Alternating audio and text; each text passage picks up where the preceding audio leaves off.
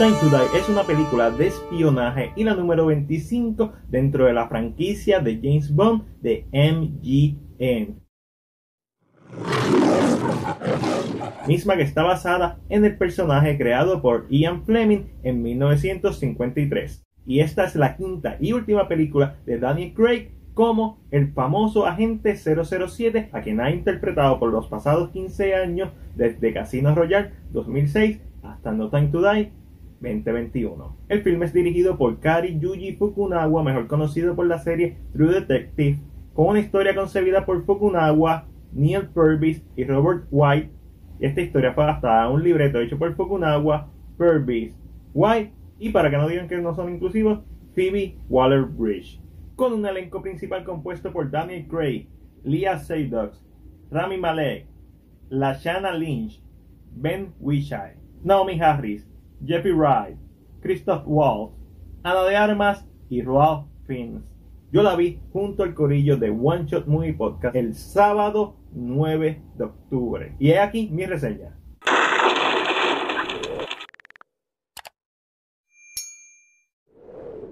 Esta película trata sobre un villano caricaturesco que se roba un arma que funciona como un virus, por eso es porque la atrasaron realmente. Y estoy de acuerdo con el atraso, ya que hubiera sido de muy mal gusto que esta película hubiera salido durante el climax de la pandemia. Así que tomaron una buena decisión al atrasarla. Y fue medio divertido en un sentido un poco sarcástico cuando uno está viendo la trama y ve que trata sobre un virus que es inteligente y lo puedes programar para matar a gente específica. La primera escena es un flashback que nos presenta al villano y cómo eventualmente este se va a relacionar con el personaje de James Bond. La escena bien ejecutada, no tengo ningún problema y justo después, obviamente, empieza el opening con la canción de Billie Eilish de No Time to Die, la cual me encantó escucharla en el contexto de la película y más cuando los motivos musicales vuelven a resonar en partes clave. Me fascinó. Y hablando de la música, lo primero que destaca de No Time to Die es las composiciones de Hans Zimmer, quien se votó con este que es poderoso, que es emotivo, que tiene muchas referencias a diferentes películas de la franquicia. Creo que incluso va más allá que solamente las películas de Daniel Craig. Creo que le rinde homenaje a otras películas de la franquicia y eso me fascinó. Porque de una forma a veces sutil y a veces descarada, esta es una celebración no solamente de Daniel Craig, sino de El Agente 007. Claro, el show es de Daniel Craig. Esta película es 100% centrada en esta encarnación del personaje y eso en algunos momentos le resta el filme, pero en la mayoría lo engrandece. En un comienzo la cinematografía de Linus Sangren, mejor conocido por La La Land, no me convenció mucho por el uso de tomas a contraluz, pero una vez Danny Craig va a la tumba de Eva Green y esta explota en canto, esto quedó en el pasado y fue sustituido por un sobreprolongado filme de 2 horas y 43 minutos llenos de acción, escena emotiva,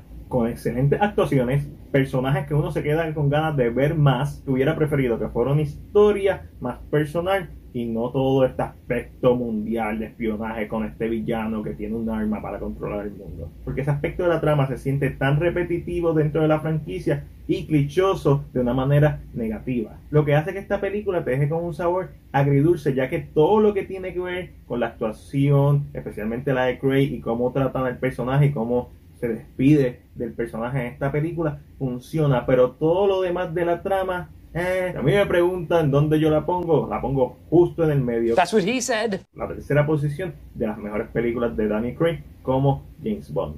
Uno de los aspectos que odié es a la nueva agente 007 interpretada por la Shanna Lynch. Y no me refiero a que odie la actuación de ella y no me refiero a que odie al personaje. Me refiero a que odie cómo la integraron en la historia, ya que en un principio la ponen como esta nueva agente que se merece el título de 007, pero tú nunca ves por qué se lo merece. Y la película tiene muchas oportunidades para presentarnos y no lo hace. Yo entiendo que el show es de él, pero si va a introducir a una agente 007 mujer, ¿por qué no le da su momento de gloria? No lo tiene parece que lo cortaron. Se siente como si faltaran las escenas de ella en la película, lo cual hace que el personaje en muchas ocasiones se sienta prepotente y se sienta antagonista hacia el personaje de Daniel Craig. hubiera encantado ver más de ella, y me encantaría seguir viendo más de ella en otra película. Y lo mismo puedo decir del personaje de Ana de Armas. La partió en la escena, su escena es una de las mejores. Lamentablemente, a pesar de toda la promoción con ella, solamente tiene una escena. Y yo dije, pues, no importa porque quizás hacen un spin con el personaje de la nueva 007, el personaje de Paloma de Ana de Armas. No, ya los productores dijeron que no tenían planes de hacer un spin-off. Ese dinero que está en la mesa para que lo cojan. Esto es más fácil que robarle un dulce a un niño. Y no quieren hacer un spin-off con estos dos mujerones. Pienso que hay muchos actores que están desperdiciados, tanto la Chana Lynch como Ravi Malek, como Christoph Waltz, están mega desperdiciados. Naomi Harris, eh, Finn. Básicamente, si no eres Danny Craig y Lea Seydoux, estás desperdiciado en esta película. Lo cual eleva todo lo que tiene que ver con sus personajes pero le resta a todo el elenco alrededor de ellos. Por eso es que digo que esta trama debió ser una más personal, algo más pequeño, algo más íntimo, porque esas son las escenas que funcionan en este filme, todo lo que tiene que ver con la relación de estos personajes, sobre su pasado, sobre cómo se están reconectando y verdad cuál es el futuro de ellos, si alguno es lo que a mí me encantó de No Time to Die. Mucho más que cualquier misión, que cualquier artefacto, gadget, que cualquier escena de acción fue el aspecto de la humanidad de estos personajes lo que creó impacto en esas escenas de acción. Las escenas de acción están en la madre, no me malinterpreten, pero ya lo hemos visto en filmes como Casino Royale, que cuando tú te enfocas en los personajes,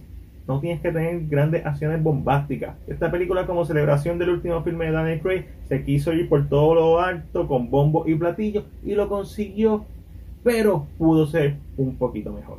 Sí, Creo que hay una mejor película dentro de esta trama. Sí, creo que tomaron muchas malas decisiones en el libreto, pero la ejecución de lo que escribieron estuvo fenomenal. Y es por eso que entre lo bueno, lo malo y lo ok, yo le doy a No Time to Die una B. Pero esa es solamente mi opinión. Ahora déjame saber la tuya en la sección de comentarios. Como siempre, si te gustó este video, dale like y compártelo. Recuerda suscribirte a nuestro canal de YouTube y darle a la campana de notificaciones para que no te pierdas nuestro contenido. Este fue Mac de CinePR y será hasta la próxima.